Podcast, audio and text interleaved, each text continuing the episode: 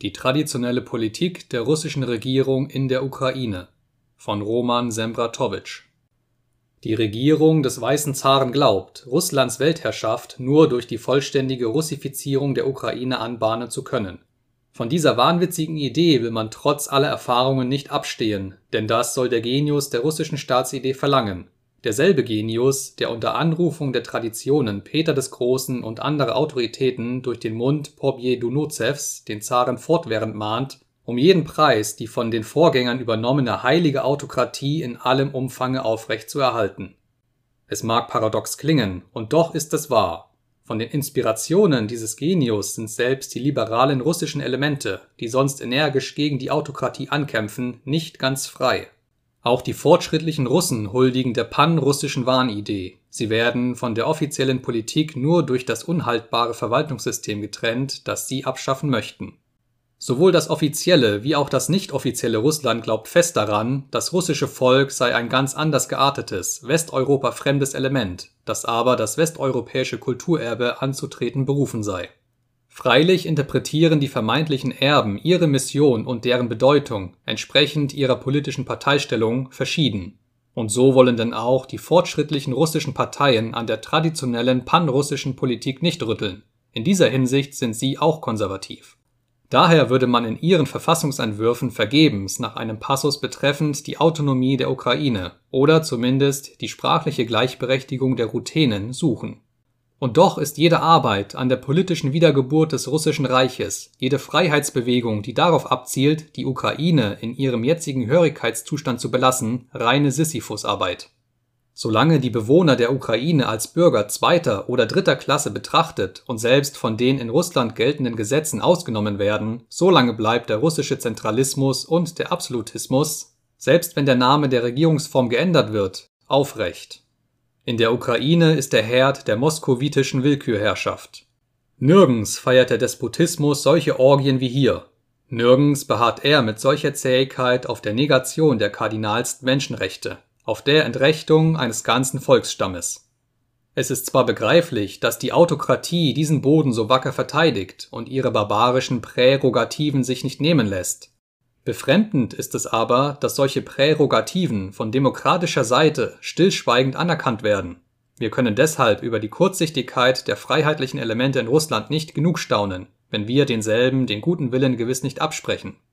Diese Leute haben eine heillose Angst vor der Aufrollung der ukrainischen Frage, denn sie betrachten diese Frage als eine gefährliche Klippe im slawischen Meere, an welcher der schönste Gedanke Peter des Großen, das herrlichste panrussische Fantasiegebilde zu zerschellen drohe der Lieblingsgedanke des genannten Zaren sowie seiner Vorgänger war nämlich der, seinem Reiche ein einheitliches Gepräge zu verleihen.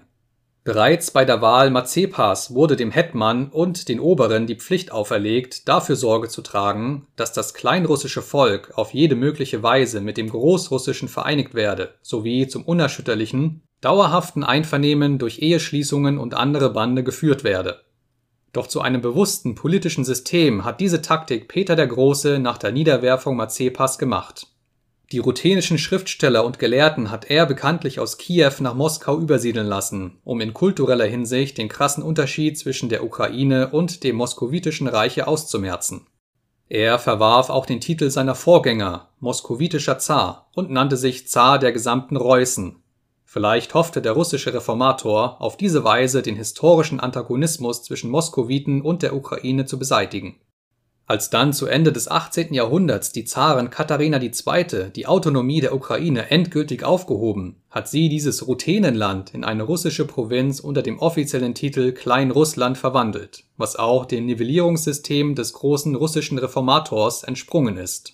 Doch das war nicht das einzige Mittel, um das große slawische Meer zu regulieren als ein für die russischen Zukunftspläne gefährlicher Damm wurde nicht nur die politische Autonomie, sondern auch die geistige Selbstständigkeit der Ukraine betrachtet.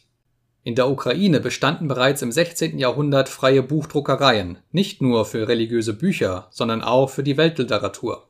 Als nun die Ukraine mit Russland vereinigt, sowie deren Autonomie nach und nach derart geschmälert wurde, dass man die internen ukrainischen Angelegenheiten zu regeln begann rief der erste Zar der gesamten Reußen eine Kulturinstitution ins Leben, die unter dem Namen russische Zensur wohl bekannt ist und in der zivilisierten Welt den verdienten Ruf genießt. Zar Peter I. erließ nämlich einen Ukas vom 5. Oktober 1720, durch welchen die freien ukrainischen Druckereien in Kiew und Tschernigow der Kontrolle der Heiligen Synode in Moskau unterstellt wurden. Ferner verfügte der Ukas, dass in den genannten Druckereien nur mehr Kirchenbücher gedruckt werden dürfen und selbst diese nach dem russischen Muster, damit keine andere Sprache sich in den Büchern einbürgern könne. Das ist also die erste den Druck von Büchern betreffende Verordnung in Russland Charakteristisch ist es aber, dass dieses erste Pressgesetz im Zarenreich gerade die Ukraine und die ruthenische Sprache trifft. Im Jahre 1769 verbot die Heilige Synode das Drucken der ruthenischen Fibeln und ließ die vorhandenen mit Beschlag belegen.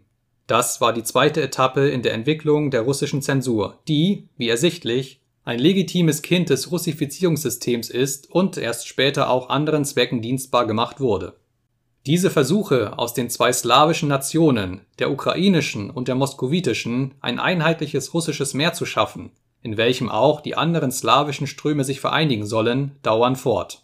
Man glaubt, mit den drakonischen, kulturwidrigsten und unsinnigsten Maßnahmen den nationalen Unterschied verwischen zu können. So folgte Verordnung auf Verordnung, bis der famose Ukas vom Jahre 1876 der ganzen Nivellierungsarbeit die Krone aufsetzte nun ist aber die panrussische Staatskunst zu Ende. Noch schärfere Maßregeln sind nicht mehr möglich. Und doch hat der Zaren-Ukas weder das ruthenische Volk noch dessen Sprache aus der Welt zu schaffen vermocht.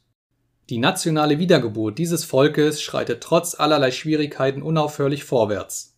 Seine Literatur hat bereits die Anerkennung der zivilisierten Welt erworben. Jener Welt, der weder die russische Zensur noch die russische Polizeiweisheit imponieren und deren eminentester Vertreter der norwegische Dichter und Denker Björnstjerne Björnson in der Wiener Ruthenischen Revue den Ukas vom Jahre 1876 als das dümmste Stückchen des geistigen Lebens der Menschheit bezeichnet.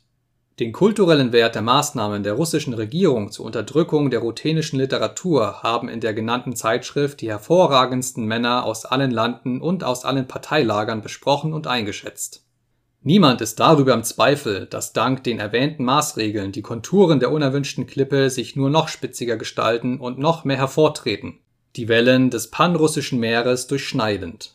Also auch hier, ebenso wie in Ostasien, erleidet die traditionelle Politik Schiffbruch und trägt der staatsmännischen Kunst der russischen Machthaber nur Spott und Schande ein die maßgebenden russischen Politiker dürfen sich somit nicht einbilden, dass es heute in Europa einen intelligenten Mann gäbe, der an ihre zivilisatorische Mission glauben würde. Für die russische Weltpolitik sowie für das russische Regierungssystem begeistern sich heute nur mehr die Herren Panslawisten und die preußische Polizei.